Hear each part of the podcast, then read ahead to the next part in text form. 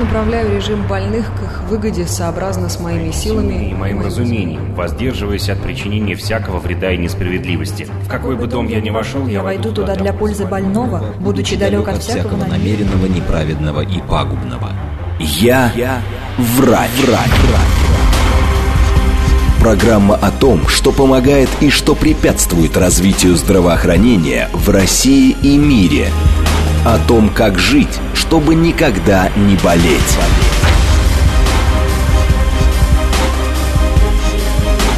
Врачи и пациенты. Программа предназначена для лиц старше 16 лет. Это программа «Врачи и пациенты» в студии Натальи Троицкой. Всем добрый вечер, дорогие друзья. О чем мы сегодня поговорим? О лучевой диагностике. Зачем? Почему? Какие виды сейчас лучевой диагностики есть? Контрастные вещества. Когда действительно лучевая диагностика приносит вред? а может быть и нет. Потому что у нас переживает о облучение, УЗИ-то тут облучили, на самолете прилетело, облучили, а тут еще назначили миллион обследований, тем более у человека есть какое-то серьезное заболевание, то действительно часто приходится делать КТ, МРТ, какие-то другие исследования, ПЭТ-КТ. И, конечно, переживает, а вдруг, а вдруг я сейчас что-нибудь еще сверху себе тут а, наблучаю. Давайте об этом поговорим. Но для начала а, наш, э, наш, в общем, куда можно писать, все наши координаты эфира. СМС-портал плюс семь девятьсот двадцать пять восемь восемь восемь восемь девяносто четыре восемь. Телеграмм для сообщений говорит МСК-бот. Прямой эфир восемь четыре девять пять семь три семь три девяносто четыре восемь. Телеграмм-канал Радио говорит МСК, Ютуб-канал говорит Москва. Все сказала, пишите пишите, спрашивайте, потому что у нас сегодня очень хороший душевный доктор. Иван Тимошков, врач-рентгенолог, главный специалист по лучевой диагностике СМ-клиника, который с утра до вечера, до какой там, круглые сутки, и знаю я врачей, работают как раз со сниск, снимками, дисками, людьми и так далее и тому подобное. Ну, начнем с, вот с основы основ. Лучевая диагностика. Какая она вот сегодня? Может даже сравнить там 15-20 лет что было тогда, что сейчас есть. Добрый вечер, дорогие радиослушатели. Добрый вечер, Наталья. А, действительно, давайте начнем с АЗОВ. И что же такая лучевая диагностика? Как говорится, простыми словами о сложном. Лучевая диагностика – это целая отрасль, большая медицины, которая на сегодняшний день является одной из самых современных, самых быстро развивающих и растущих а, отраслей медицины. Включает в себя пять а, таких областей. Ну, собственно, первое – это КТ, МРТ, классическая рентгенография с маммографией, ультразвуковая диагностика и радионуклидная изотопная диагностика. Вот это все, это лучевая диагностика на сегодняшний день. Она представлена достаточно большим обширным спектром диагностического оборудования, большим количеством различных специалистов, которые занимаются этой лучевой диагностикой, диагностикой. И все это направлено на две вещи. Первое – это на предотвращение, когда мы занимаемся профилактикой, да, и второе – это диагностика и вы, раннее выявление различных заболеваний и, соответственно, назначение лечения по результатам этих исследований. Угу. И тогда поговорим вот вообще, для чего выполняются, когда необходимо, когда можно, например, чем-то заменить, вообще какая-то замена существует лучевой диагностики, либо нет. УЗИ, рентген и так далее тому подобное. Либо, погодите, рентген это как раз к лучевой относится. УЗИ, например. Сейчас же такое УЗИ, мне говорили, что чуть ли не рак на ранней стадии, но нулевой практически можно обнаружить. Да, на самом деле а, существует такая подмена, такой, та, такие ситуации, когда подменяются понятия, говорят, и сделайте УЗИ вместо КТ или вместо рентгена. На самом деле нужно очень четко понимать, что не зря был придуман тот или иной, или иной аппарат, да, и мы назначаем конкретное исследование. Соответственно, подменять одно другим нельзя. То есть, если нет противопоказаний для выполнения исследований, нужно, нужно следовать четко инструкциям и рекомендациям и выполнять то исследование, которое назначено. Потому что каждый метод хорош в своем случае. Мы иногда один и тот же орган можем обследовать всеми пятью, пятью методами, и рентгеном, и КТ, и МРТ, и УЗИ, и ПЭТ-КТ сделать на этот же орган. Только задачи мы решаем абсолютно разные.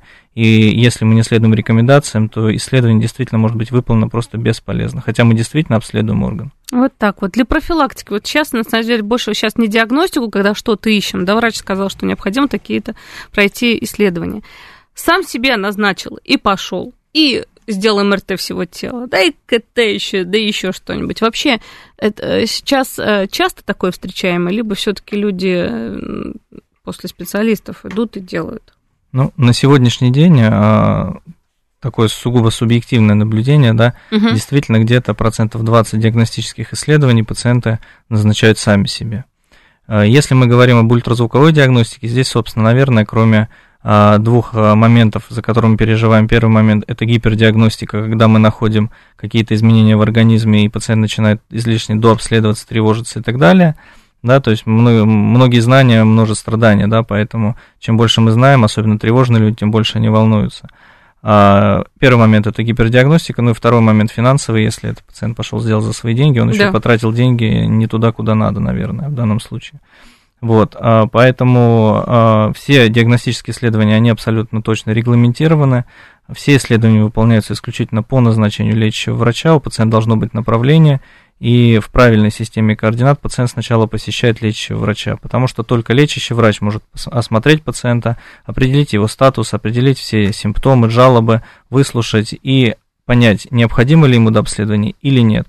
Потому что любое обследование без назначения – это, как правило, исследование ради исследования, когда за этим не следует никаких дальнейших действий. А наша точка приложения – это клиническое применение, когда мы делаем исследование, и далее за этим следует какая-то тактика лечащего врача.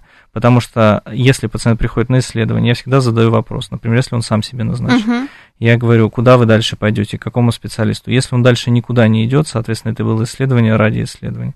Всегда исследование либо меняет тактику ведения, либо Э, либо несет задачу ранней диагностики. У нас же интернет всегда в помощь. Заболела голова, мигрень. Что почитали?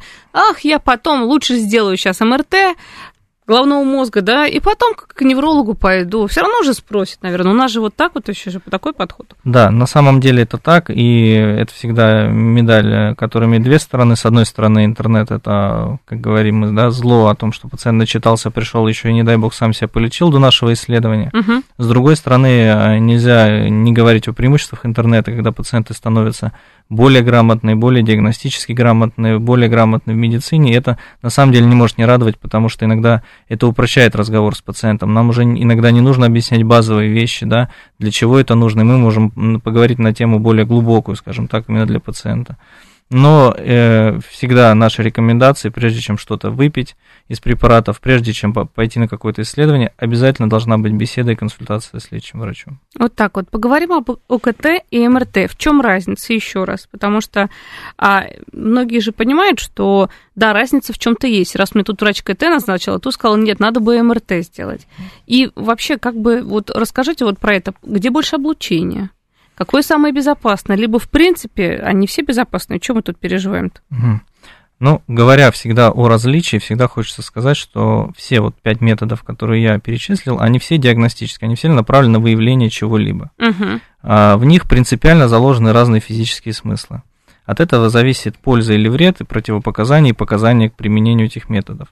Соответственно, а, если говорить о различиях, мы делим на две большие группы. Да, все лучевые методы исследования – это методы исследования, которые используют в своей основе ионизирующее излучение или так называемый рентген, да, тот, который вредный, которого мы действительно боимся и защищаемся от него, и э, исследования, которые не несут в себе ту самую лучевую нагрузку, там нет рентгеновского излучения, и они безопасны с точки зрения рентгеновского излучения. Это такие методы, как, например, ультразвуковой метод, когда мы спокойно этот метод применяем в том числе у беременных женщин, не опасаясь за плод. Да. Да. Также нет рентгеновского излучения помимо УЗИ в МРТ. Угу. МРТ, простыми словами, это большой магнит. Большой магнит, который а, физический смысл проведения магнитно-резонансной томографии заключается в том, что этот большой магнит меняет атомы а, протоны водорода а, в атомах, их направленность, их вектор. И эти изменения регистрируются с помощью специальных катушек, которые надеваются на пациента. Когда вы приходите, вам, например, на колено или на голову одевается специальная катушка. Угу. Вот эта катушка не что иное, как а, большой приемник, который регистрирует эти изменения, которые, собственно, произвел этот большой магнит. Поэтому никакого излучения в МРТ нету.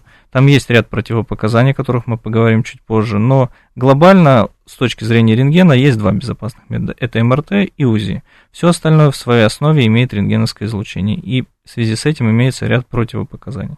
Угу. А вот, кстати, вот про рак молочной железы мы тоже обязательно поговорим.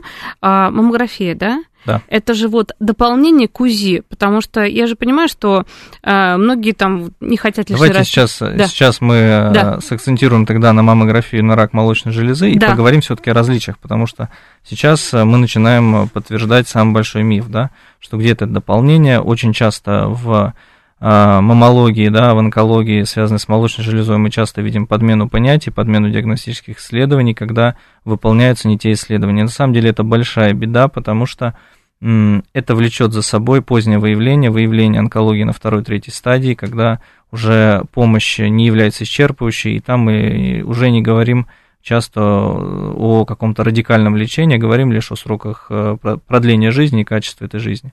Поэтому а, нужно запомнить одну цифру – 40 лет.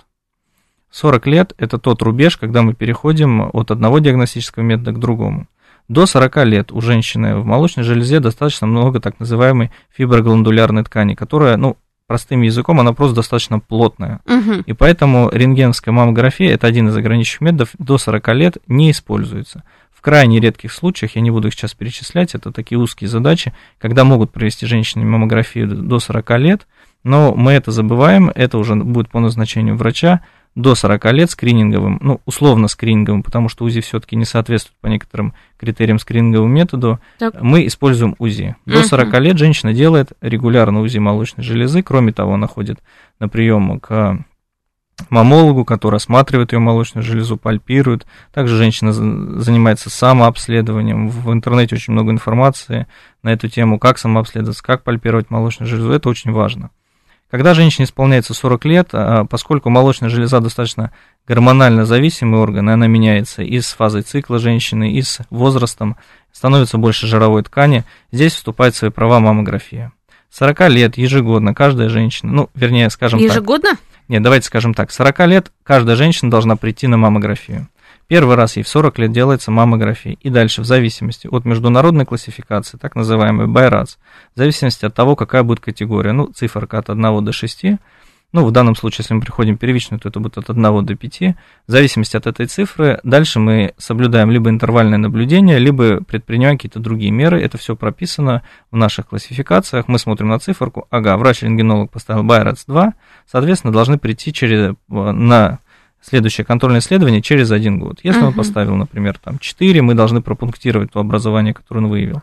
Кроме того, врач может дообследовать женщину.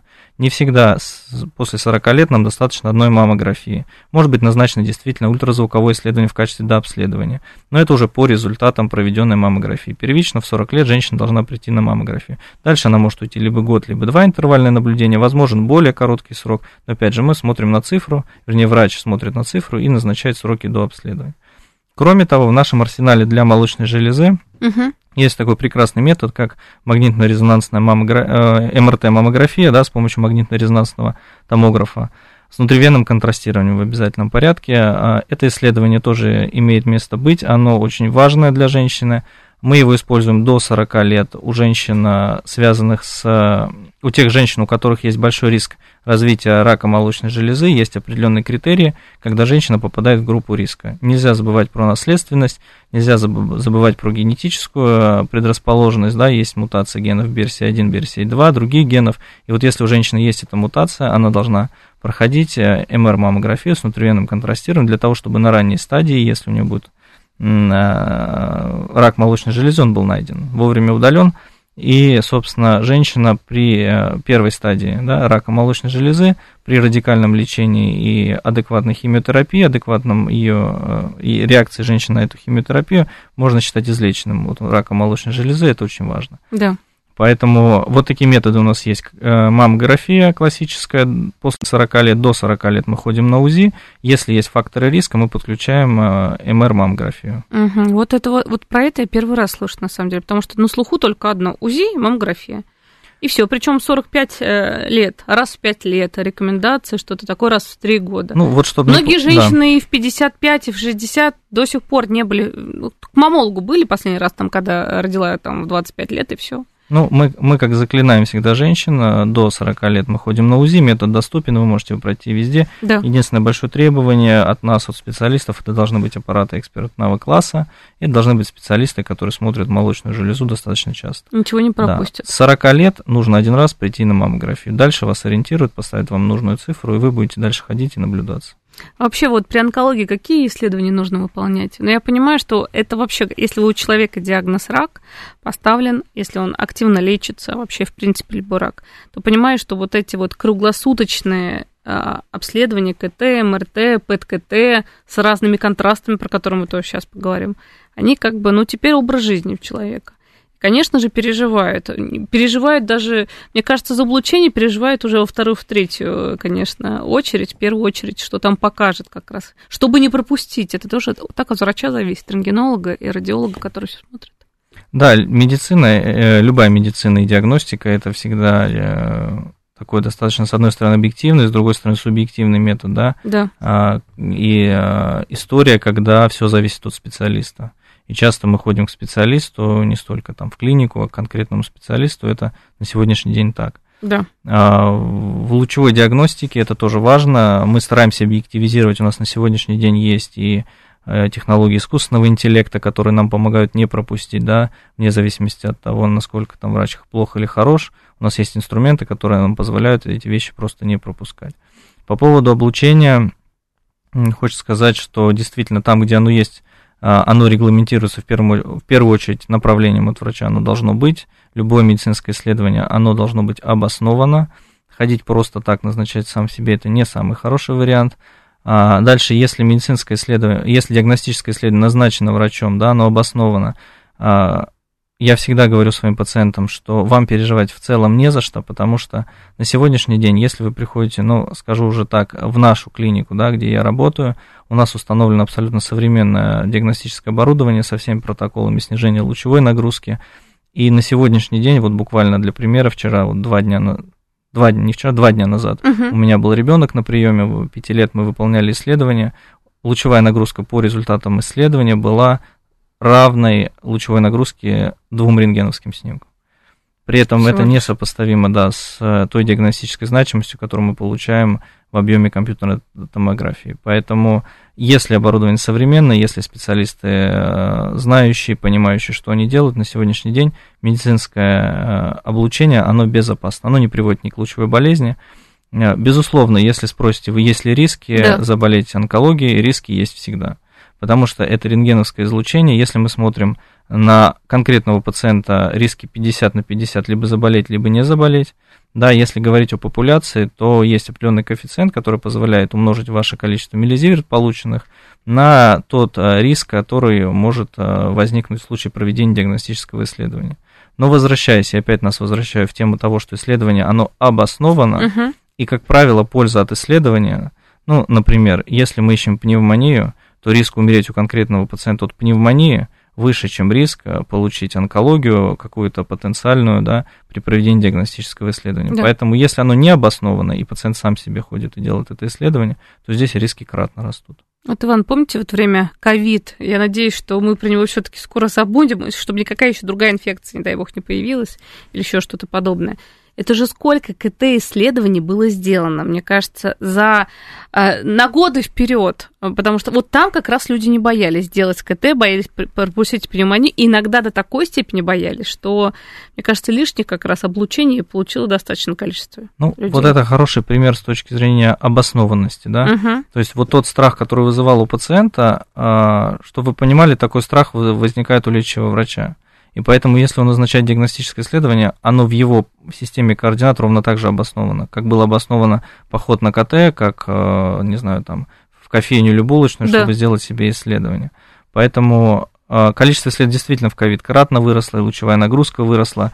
Но, э, скажем так, наверное, не бывает плохого без хорошего, и, ну, оправдывая эту историю, мне хочется сказать, что в ковид зато при выполнении такого количества исследований мы выявили очень много сопутствующей патологии, которую пациент, ну, помогла действительно многим и выявить рак на ранней стадии, рак легкого и патологии там других систем и органов, поэтому, а, наверное, вот в качестве оправдания хочешь сказать, что мы э, тоже сделали что-то хорошее. Вот так, ну, конечно, еще как, что, что было тогда, я просто это помню на самом деле.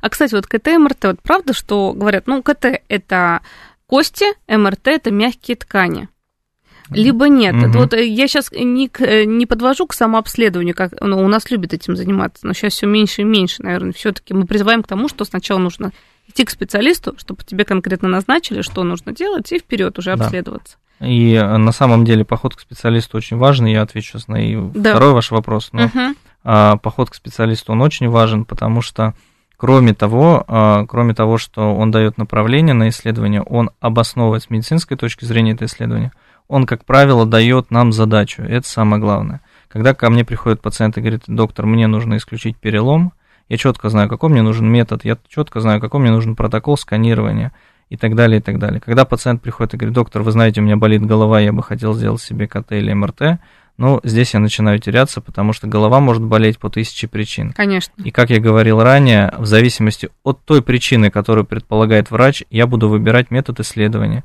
я буду выбирать протокол сканирования, я буду решать, нужен контраст или нет, контрастное вещество. Поэтому да, да. Это очень важно, чтобы врач лечащий поставил задачу. И тогда мы минимизируем снова и риски избыточного облучения там, где оно не надо, да и риски вообще выполнения исследования. Вот, а, кстати, по поводу МРТ. Вот многие переживают и боятся уже, когда назначили, пришли. А не то, что э, клаустрофобия, да, кто-то страдает, но тем угу. не менее, это же долго достаточно процедура. Долго. А во сне она как проводится или нет? Потому что вот я знаю, что у ребенка, например, да, если ему назначено, вот даже вот вопрос от слушателя, у ребенка долго не говорит, нужно МРТ делать головного мозга под наркозом. Опять же, свои вот эти моменты делаются да. нет во сне, да. потому что многие люди не могут тоже в таком состоянии, понимаю, что это 40 минут могут да. даже лежать, но это ну, тяжело. Дышать я, как да, надо. я отвечу на вопрос по поводу наркоза, вы меня вернете потом вопрос по поводу разницы между КТ и МРТ, да. кости и мягкие ткани. Угу. По поводу МРТ и КТ во сне, да, так делают, это имеет место быть. Единственное, нужно дополнительное оборудование, дополнительные специалисты, оно есть далеко не в каждой клинике. Поэтому МРТ во сне там, под наркозом, оно сейчас действительно очень востребовано. Востребовано у пациентов, у которых есть клаустрофобия, которые не могут находиться в замкнутом пространстве. Востребовано у деток до, ну, условно для нас водораздел это 5 лет, угу. когда с ребенком уже можно попытаться договориться полежать, поприсутствовать в помещении родителю. До 5 лет, как правило, все-таки предпочитаем делать это с седацией или под наркозом, или во сне, это все синонимы. Для того, чтобы ребенок лежал спокойно. Для нас очень важно, чтобы пациент в аппарате, в любом, в принципе, в КТ, в МРТ, в рентгене, был обездвижен, да, чтобы он не производил движения, потому что это э, снижает качество изображения, мы не можем что-то увидеть впоследствии, или вообще исследование становится, ну, так, простым языком, нечитабельно. Да, поэтому такая опция есть, функция есть, но далеко не во всех местах, и очередь действительно на эти исследования достаточно большая. Угу. Но сделать можно. Так что в любом случае, ну, Тогда КТ и МРТ разница. КТ и МРТ разница, да. да. Как я ранее сказал, принципиальная разница в физическом смысле. В КТ-аппарате установлена специальная рентгеновская трубка, которая спускает это излучение и, соответственно, регистрируется детектором, если так коротко. В МРТ это большой магнит, который изменяет свое поле, изменяет вектор протонов а, в организме человека и регистрируются эти изменения. Соответственно, разница как в отсутствии лучевой нагрузки на МРТ и ее присутствии в КТ, разница в физическом смысле дает нам разные изображения на выходе, дает нам разную диагностическую информацию. И да, это а, хороший такой постулат о том, что КТ для костей, МРТ для мягких тканей, да. и долго так и было. Но сейчас, с учетом того, как оборудование развивается, какие мы имеем возможности, он немножечко размывается. Я бы сказал так, что эти два метода решают, а, два аппарата, два метода, они решают разные задачи. И вот если вы мне скажете, нам нужно сделать а, КТ или МРТ печени, я спрошу, зачем. Потому что и там, и там я его могу сделать. И там, и там будет прекрасно видно, и мы будем решать задачи. Вопрос только какие. Если мы говорим о костях, ну так точечно, то, конечно, рентгеновский метод кости – это классика. Это классическая рентгенография, компьютерная томография для уточнения – что первое мы посмотрим, опять же, зависит от задачи. Если это мягкие ткани, какие-то головной мозг, ну, вещество головного да. мозга, мягкие ткани шеи, опять же, с оговоркой, это больше МРТ. А, внутренние органы, скажем так, мягкие в кавычках, да, а, это тоже может быть МРТ. МРТ всегда, а, как кости, например, для КТ и рентгена, МРТ это всегда женское и мужское здоровье в малом тазу. Это тоже нужно понимать. Невозможно сделать КТ предстательной железы и получить э, ответы на какие бы то ни было вопросы. Эти органы, женская и мужская репродуктивная система, только МРТ. Спасибо большое. После новостей вернемся. Я направляю режим больных к их выгоде сообразно с моими силами и моим разумением, воздерживаясь от причинения всякого вреда и несправедливости. В какой бы дом я ни вошел, я войду туда для пользы больного, будучи далек от всякого намеренного, неправедного и пагубного. Я, я врач. врач. врач. Программа о том, что помогает и что препятствует развитию здравоохранения в России и мире. Врачи и пациенты. Продолжаем наше общение, говорим о лучевой диагностике, МРТ, КТ, ПЭТ-КТ. В чем разница, почему, зачем, когда делать, как не получить какую-то лучевую серьезную нагрузку, а ее, кстати, если хорошее оборудование, сейчас вот сразу мы к нему перейдем. Иван Тимошков, э, врач-рентгенолог, главный внештатный Почему главный нештатный? Главный специалист по лучевой диагностике. Видите, опять СМ-клиник у нас в гостях. И вот он говорит, как раз рассказывает, что если экспертный класс, если хорошее оборудование, то не обращаем внимания, не читаем про лучевые болезни, которые были когда-то, действительно, после облучения. Но просто у нас вот галочка в голове, я понимаю, что стоит, что все переживают. Чернобыль вспоминают, что вот, если меня тут обследуют э, сто раз подряд, там что-то сделают, то все, получу я не очень хорошие результаты потом. Нет, такого нет. Вот, кстати, по поводу оборудования. Что в СМ-клинике с оборудованием? СМ-клиника и оборудование диагностическое – это прямо э, наша гордость. Да? Это то, о чем я говорю достаточно смело, с гордостью и открыто, потому что э, в СМ-клиника установлено современное диагностическое оборудование. Э, мы привозим э, первые иногда образцы вообще, которые не были установлены в России, да, и мы были первые. Это был первый роботизированный рентгеновский аппарат, да, мультитом РАКС. Это было а, оборудование МР-томограф. Первый приехал топовая машина в своем классе не так давно, три года назад мы первые привезли ее в Россию. У нас сейчас едут два новых МР-томографа. В Москве таких установлено всего два и один в Сибири, да. Это высококанальные машины с большой пропускной способностью, с высоким разрешением, с программным обеспечением – искусственный интеллект у нас в холдинге внедрен. А, это наша гордость. Оборудование это наша гордость, и оборудование нам дает а, право и возможность сделать исследование безопасно, исследование делать качественно, поддерживать его на нужном диагностическом уровне и получать максимальную информацию, которая а, необходима и пациенту, и лечащему врачу. Угу. Вот на сегодняшний день это действительно так, и мы об этом говорим смело, и мы привозим, показываем, мы открыты. Класс. Слушайте, вот по поводу контрастов, наверное, сейчас будем говорить. Угу. Вот кому-то, не знаю, тут, мне кажется, споры, и пациенты тоже спорят, а зачем мне контраст, а вдруг у меня будет аллергия, да вообще какое-то вещество уводить, а почему так нельзя посмотреть? Давайте сейчас разберемся, когда контраст необходим, а когда, в принципе, не обязательно это делать. Да. А, так же, как э, все диагностические исследования делятся на ионизирующие и неионизирующие, все диагностические исследования делятся на, а, с использованием контрастного вещества и без использования контрастного вещества. А, есть исследования, которые всегда делаются без использования контрастного вещества. Просто я большими мазками не буду перечислять, их, да. их очень много, просто угу. это нужно понимать, что они всегда делаются без. Есть исследования, которые всегда делаются с контрастом. Ну, например, КТ коленного сустава для исключения некой травмы, нам контраст там не нужен, мы всегда будем делать его без. Даже если пациент придет и скажет, давайте с контрастом, это же лучше. Нет, это не лучше, это, это просто не нужно. Да. Есть исследования, которые никогда не делаются без контраста, ну таков технический и физический смысл, например, на КТ сосуды головного мозга, шеи, Э, сосуды сердца, вообще любые сосуды. На КТ мы без контраста не смотрим. Как, как бы пациент этого тоже не желал или лечащий врач. Ну, это просто иногда мы сталкиваемся с такими ситуациями, когда пациент приходит и говорит, мне контраст не нужен, но исследование проведите. Ну, не можем мы его провести, как бы не хотели. Да. Есть э, ситуации, когда мы смотрим одни и те же органы и с контрастом, и без. Тут очень сильно зависит от ситуации. Но тут я всегда рекомендую прислушаться все-таки и к лечащему врачу, и к врачу лучевой диагностики, потому что иногда лечащий врач нам говорит пациенту, идите сделайте без контраста, пациент ко мне приходит и говорит, мне нужно исключить, э, ну, например, метастазы в печени. Так. И я говорю ему, я могу сделать исследование без контраста, но я их вам не исключу, потому что есть метастазы, которые просто не видны, и они видны только при введении контрастного вещества.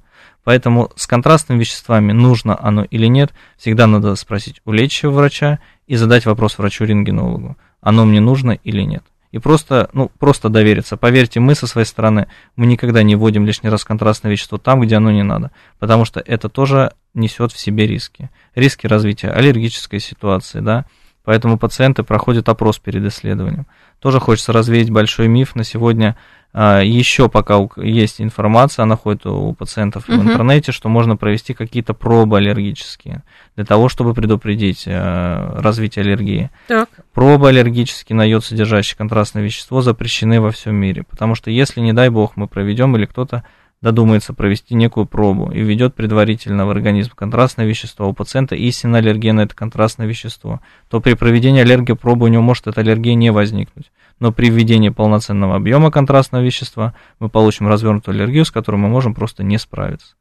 Поэтому никакие аллергопробы, их просто не существует. Да, мы собираем анамнез, uh-huh. да, да, мы опрашиваем пациента, это не гарантирует, что э, при отрицательном ответе на все наши вопросы аллергии не будет, ее риск крайне мал, но он может быть. Но при этом а, на сегодняшний день говорю о холдинге ОСМ Клиника. У нас все кабинеты по стандарту оборудованы противошоковыми укладками. У нас есть врачи-анестезиологи, реаниматологи. У нас все, весь персонал диагностических кабинетов проходит все обучения, связанные с сердечно-легочной реанимацией, с оказанием первой медицинской помощи. Врачи-реаниматологи в течение трех минут, это стандарт наш внутренний, оказываются в кабинете, оказывают помощь. Поэтому с точки зрения безопасности проведение диагностических исследований – с внутривенным контрастированием СМ-клиника это безопасно. Это самое главное. Ну, просто нужно знать, когда это нужно, а когда это не нужно. Да, это ну, с врачом все да, решается. Да, это контраст. решается с врачом, да, если контраст нужен, его выполняем, э, выполняем все предварительные э, опросы, если все пройдено, выполняем исследование, все угу. безопасно. ПЭТ-КТ. Хотелось бы ПЭТ-КТ – прекрасный метод радиоизотопного да. исследования. Это пятый наш пальчик, пятая наша ветка. Угу. Это метод совмещения, когда используется компьютерный томограф и используется специальная камера, которая улавливает излучение от радиоизотопов. Здесь происходит двойное контрастирование. Сначала пациенту дают радиоизотопный препарат, вводят, он находится внутри пациента, он действительно излучает определенный э, спектр э, излучения, который регистрируется.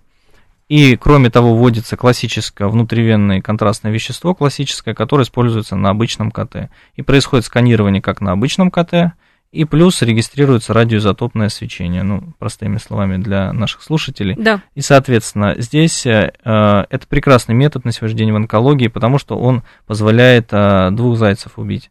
Первый – это когда мы выполняем классическое КТ и получаем всю информацию, когда мы просто бы сделали КТ. Угу. Мы оцениваем структуру органов, и изменения именно структуры. При выполнении ПЭТ-КТ мы оцениваем в большей степени функцию, когда нам радиоизотопный препарат позволяет а, показать, где в организме есть опухолевые клетки, потому что этот препарат накапливается только в опухолевых клетках, и он еще накапливается попутно где-то еще, но физиологически. Это мы знаем, э, это нас не вводит в заблуждение, но опухолевые клетки он нам условно подсвечивает. На обычном КТ это сделать невозможно. Это прекрасный метод для первичного стадирования, если у пациента выявлено онкологическое заболевание. То есть мы понимаем, что ПЭТ-КТ – это метод уже уточняющей диагностики, ни в коем случае не первичный. То есть если у вас есть по каким-то причинам подозрения на какую-то онкологию, не нужно идти на ПЭТ-КТ. Угу. Сначала определяется первично, что опухоль есть, каким-то другим методом, это может быть эндоскопия, колоногастроскопия, это может быть КТ-диагностика, верифицировано, идет пациент уже верифицирован гистологически, если это возможно. Если невозможно до операции верифицировать гистологически, то пациент идет на ПЭТ-КТ. То есть это уточняющий метод, когда мы смотрим первичную опухоль и распространенность процесса, если где-то отдаленные очаги отсева или так называемые метастазы. Спасибо большое. Принимаю звонок. Эм, и сейчас услышим. Слетел звонок. Сейчас еще раз, секундочку. Да, здравствуйте, представьтесь, пожалуйста. Алло, здравствуйте. Да, здравствуйте. Меня зовут э, Юлия Николаевна. Да, Юлия Николаевна, слушаю. Мне скажите, как четко, точно называется клиника? СМ клиника. СМ? СМ, да. СМ клиника. Да, ведете? СМ клиника. Клиника. Да. В каком районе? А, Сейчас да, давайте я пару слов скажу. Ага. СМ-клиника расположена в пяти регионах а, нашей страны. Это город Москва, Московская область, Санкт-Петербург, э, Рязань и Иваново. В городе Москва у нас 22 площадки, вы можете записаться, позвонить в колл-центр СМ-клиника, вас запишут территориально в то место, где вам удобно. Мы расположены, в принципе, на территории всей Москвы, весь округ у нас покрыт. Отлично. Вот вопрос от слушательницы. Подскажите, пожалуйста, если сделать МРТ или КТ головного мозга, то снимок покажет перфорацию носовой перегородки? Да, а, если мы говорим о а, конкретные задачи. Мгм. А, давайте так, я не даю сейчас рекомендации по выполнению Да, а то у нас диагностического мы, не, ле- исследования. мы же да. не лечим тут по Да, радио. то есть я да, очень прошу и призываю, потому что слушатели у нас достаточно а, грамотные, образованные, на говорит Москва, это факт, и мы с этим знакомы, действительно вопросы задают. А, значит, я призываю, это не рекомендация к, к выполнению исследования, мы разбираем абстрактный некий случай, как нам диаг- диагностировать перфорацию носовой перегородки. Так. Потому что кроме э, человека, который задает вопрос, у него могут быть еще какие-то, э, ну, скажем так, состояния организма, которые могут или рекомендовать, или не рекомендовать проведение этого исследования. Абстрактная ситуация перфорация носовой перегородки. Мгм. Перфорация носовой перегородки мы выполняем КТ около носовых пазух. Мы полностью смотрим все носовые пазухи, там же смотрится носовая перегородка и исключается или подтверждается перфорация. До определенного размера это тоже нужно понимать, что у любого диагностического метода это важно, это важно понимать и знать, есть ограничения, ограничения метода. Ну, например, увидеть в размере какую-то опухоль там меньше миллиметра технически не может ни, ни одно оборудование. Ну, это разрешающая способность, как на экране обычного монитора, да, там какую-то маленькую частичку, пиксель мы не можем увидеть. Да. Вот, поэтому это тоже нужно понимать, есть ограничения метода. То есть перфорация, да, будет видна, но до определенного размера. Но это размер крайне минимальный, я думаю, что даже при классической эндоскопии у врача-отоларинголога на приеме, если мы ее не видим, то и врач не видит. Тут по поводу ПЭТ-КТ спрашивают. После перенесенного ПЭТ-КТ врач сказал сутки не общаться с маленьким ребенком дома, потому что я что-то излучаю. Правда ли это или нет? Или это перестраховка врача? Нет. Ну, по поводу Мгм. вот этих излучений, конечно же, потому что я понимаю, когда вот эта Мгм. большая лучевая нагрузка, я сама помню, когда я выполняла, там врачи говорили, вы там с беременными не общаетесь и с маленькими детьми, хотя бы вот сегодня. Да, давайте попробуем развенчать несколько мифов Мгм. вот в этом вопросе. Прекрасный вопрос, я благодарю слушателей за этот вопрос. Первое, по поводу ПЭТ-КТ. Да, абсолютно верная рекомендация, потому что вам вводили радиофармпрепарат, который находится у вас в кровеносном русле. Он еще не выведен из организма, и он излучает определенный спектр излучения. И он является радиоизотопом. Ну, слово радиация, радиоактивен, радиоизотоп, да. То есть вы действительно излучаете. Он а, априори он безопасен.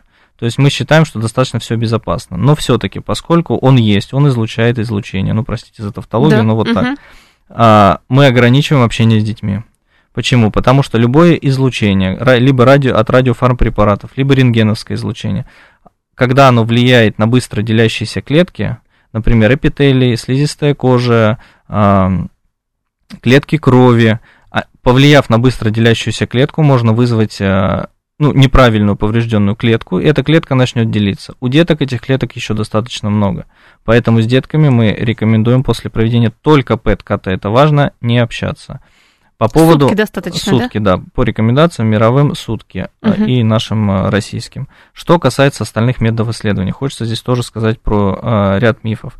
Рентгеновское излучение не накапливается. После проведения классического рентгена, маммографии, компьютерной томографии, не надо ограничивать общение ни с детьми, ни с кем. У вас его нет, вы его не носите. Не надо пить молоко, как некоторые, или Ну есть, или есть орехи, Ну да. как же, ну А, надо... сам физический смысл заключается в том, что в момент проведения рентгенологического исследования с использованием того самого ионизирующего излучения или, простыми словами, рентгена, сквозь тело пациента проходит это излучение. Оно проходит и рассеивается, оно отдает энергию, его больше нет. Все, как только мы нажали кнопку высокого напряжения, вышло из трубки излучение, прошло сквозь тело человека, зарегистрировалось, и все, его больше нет. То есть вы получили некую дозу лучевой нагрузки. Мгм. Она на вас уже повлияла. Она никак не копится, она никак не суммируется с точки зрения вашего состояния. Она либо подействовала на клетку, ее изменила, либо не подействовала. Соответственно, вы ничего не излучаете, вам ничего из организма выводить не надо. Потому что периодически такие вопросы возникают. Доктор, что мне сделать? Единственная небольшая рекомендация, она была раньше у нас, Мгм. кормящие женщины, которые кормят грудью, приходили на исследование, была, была, была рекомендация сутки сцеживать молоко, если вы кормите ребенка. А сейчас? Сейчас по мировым рекомендациям от этого отказались, э, но э, здесь мы оставляем на усмотрение матери. Если есть возможность садить молоко и кормить смесью, все-таки лучше сделать. Вы знаете, вот здесь я за то, чтобы лучше сделать. Перестраховаться. Да, потому что как такового излучения в молоке нет, и как такового, ну, физически там повреждать особо нечего с точки зрения именно ребенка. Но поскольку мы о детях э, заботимся, переживаем, и как родители, я бы тоже, наверное, э, это сделал. Поэтому вот такие рекомендации, они есть. Света спрашивает, есть ли у вас маммограф, на который не укладывается грудь, вращается вокруг. Мне очень больно при укладке груди. Мгм. Ну, кстати, это вот на самом деле часто вопрос среди даже моих знакомых э, девушек, кто Мгм. делает, и у кого чувствительность порог, когда прижимает Да. грудь в этом Да. самом. А тем более, если вдруг идут э, в обычную поликлинику, где э, маммограф не менялся 100 миллионов лет, Мгм. я понимаю, что там можно испытать такие эмоции, что мам не горюй.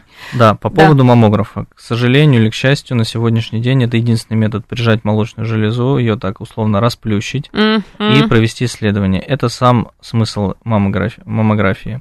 А, Оборудование на сегодняшний день классическое именно такое.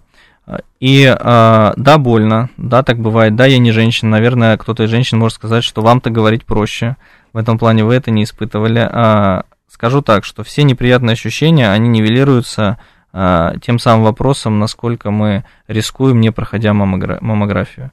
Есть рекомендация действительно по поводу фазы цикла, когда же все же нужно прийти на маммографию. Она есть не с точки зрения диагностической значимости, она есть именно с точки зрения комфорта женщины. Женщины меня сейчас поймут, поймут, если я вам скажу, что ваша молочная железа в разные фазы цикла, в разные дни месяца по-разному себя чувствует, и вы себя по-разному чувствуете. Поэтому есть дни, в которые на маммографию прийти предпочтительно именно с точки зрения вашего комфорта. С точки зрения оборудования на сегодняшний день есть прекрасные маммографы, я не буду называть их а, по имени, но они есть. А, женщина, есть такая история, женщина Да. приходит, укладывает молочную железу, а потом та самая лопатка, а, женщина нажимает сама на педаль, и эта лопатка опускается, и она сама жмет до той необходимой компрессии, которую она может, а, скажем так, а, Выдержать. выдержать, да. А если она совсем слабая, там же А, ничего не ну, получится. скажем так, ап- аппараты делали люди, которые защищали от этой ситуации. Да, компрессия будет даже небольшая. Да. Просто смысл в чем аппарат сам немножечко подстроится и сделает исследование с тем качеством, которое необходимо. Такое оборудование есть, оно достаточно дорогостоящее, это не дешевые экземпляры маммографов, но все же, соблюдая день цикла, э, немножечко смелости, уж извините, дорогие женщины, но... Это спасет вам Да, жизнь. ратуя за вашу жизнь, э, это делать нужно. Нужно. Поверьте, рак молочной железы, уйдем если в онкологию, это Да. первое, э, занимает первое место в структуре онкологической заболеваемости. Женщины болеют чаще всего раком молочной железы, это страшное заболевание. Оно, если оно агрессивное по своему э, генотипу, оно очень быстро прогрессирует, оно сложно поддается лечению в некоторых случаях, поэтому э, эта история очень важна для нас, для врачей, для популяции, поэтому молочная железа, ее нужно обследовать своевременно, выявлять на ранней стадии и лечить, потому что, еще раз повторюсь, а, ранняя диагностика позволяет в какой-то перспективе считать женщину полностью излеченным, несмотря на то, что рак молочной железы является системным заболеванием, и мы а, по данным литературы всех мировых статистик, мы считаем, что даже при Т1 первой стадии раковые клетки уже есть в крови. Но а, если мы удаляем на стадии Т1, Т2, если хорошо поддается терапии, химиотерапии пациентка, мы считаем рак излеченным. Поэтому это важно. Мы уже говорим не о продлении жизни, не о качестве жизни, да, на сколько лет мы можем продлить эту жизнь, а мы можем считаться излеченными. Такой вопрос от Елены. На ПЭТ КТ 23 сентября выявлены вторичные очаги на костях. Назначена сцинтиграфия костей на 3 ноября. Правильно ли это последовательность исследований или достаточно временной разрыв между ними? 23 Мгм. сентября, 3 ноября. Сцинтиграфия костей. Елена, да? Да. Елена, а, спасибо за вопрос. Здесь мы немножечко уходим а, в плоскость э, медицинскую. Отвечать на вопрос, правильно или нет, я смогу только на приеме, если я буду видеть вас, я буду знать, или пациента, да, у которого Мгм. вы задаете вопрос, я буду знать клиническую ситуацию, я буду видеть исследования, я могу сказать о, о правильности срока назначения, о правильности метода выбора и так далее, и так далее. Если, опять же, взять абстрактную историю, выявлены очаги подозрительные на метастазы в кости, абсолютно верным решением является сцинтиграфия, потому что сцинтиграфия – это один из методов выбора диагностики метастазов в костях. С точки зрения сроков я не буду говорить правильно или нет, потому что я не знаю всей клинической ситуации. Скорее всего, я думаю, что правильно. Ну, вот так вот, с большей Да. долей вероятности. Потому что многие же переживают временной промежуток. Тут было облучение, тут контрастное вещество, еще что-то третье, десятое, а тут вот у меня опять какая-то нагрузка А, такая большая. Возвращаясь к началу нашего Да. разговора, любое исследование обоснованное, оно выполняется вне зависимости от а, сроков, потому что а, предел, предельно допустимый уровень ионизирующего излучения, он для нас крайне трудно достижим. Ну, давайте брать уровень э, лучевой болезни, да, которая на слуху, немножко так, конечно, угу. исказит сейчас и покоробит, если меня слушают специалисты диагностики, но все же угу. для того, чтобы вызвать лучевую болезнь, надо очень много диагностического излучения, который на сегодняшний день трудно достижим с использованием современного медицинского оборудования. Скорее всего, раньше оборудование вас остановит само, если вы попытаетесь это изобразить. Поэтому, если назначение есть, его делать надо. Риски, да, есть, они минимальны по поводу онкологических рисков, но делать исследование надо, польза от него гораздо больше. То есть даже в этой ситуации, да, э, есть изменения вторичные, есть, э, судя по запросу, какая-то первичная опухоль. Да. То сейчас мы говорим о эфемерных рисках развития онкологии, когда уже онкология есть с метастазами, да. Ну, то есть это несопоставимые вещи. Или назначение сейчас своевременного правильного лечения, препарата, который действует на, на метастазы в кости, если будет хороший ответ, стабилизация процесса, это совершенно другая история.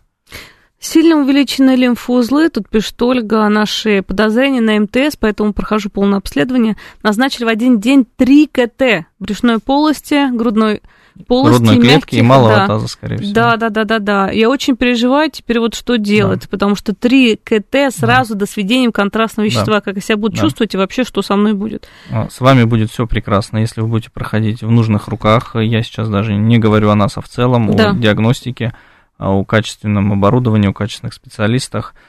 А, С вами будет все хорошо. Давайте так, чтобы... да, Переживает, ну 3 КТ да, сразу 3 КТ. Что Да. значит 3 КТ? А, грудная, брюшная, малый таз, онкологический протокол это стандарт, ничего страшного в этом нету. Это делается на одном введении контрастного вещества, просто аппарат проезжает не одну зону, а три зоны сканирования. Да, лучевая нагрузка будет, естественно, в три раза больше, чем проводя одну зону сканирования, но никаких разделений по времени в данном случае не делается. Так же, как и ПЭТ-КТ всего тела, от макушки до стоп, также и трех зон, это стандартный онкологический протокол, э, грудная, брюшная, малый таз э, с внутривенным введением на одном контрасте. Ничего страшного в этом нет. Это нужно для того, чтобы разобраться с вашей ситуацией. Угу, тут вот еще спрашивают, день исследования при маммографии а, позволяет исключить исследование на раннем сроке после зачатия.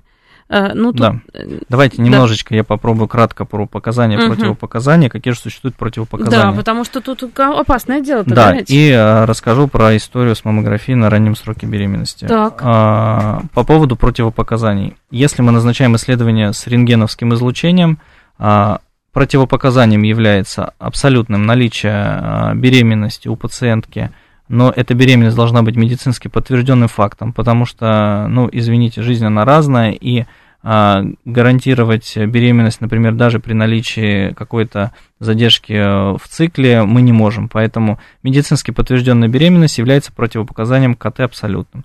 Но это противопоказание становится относительным по жизненным показаниям. Когда мы понимаем, не проведя КТ-исследование, пациент погибнет. Мгм. И здесь речь уже не стоит о плоде, здесь речь стоит о сохранении жизни матери. А, По поводу КТ с внутривенным контрастированием. Абсолютным противопоказанием является наличие аллергии в анамнезе на йод или йод, содержащие контрастные вещества, когда мы пациента не берем.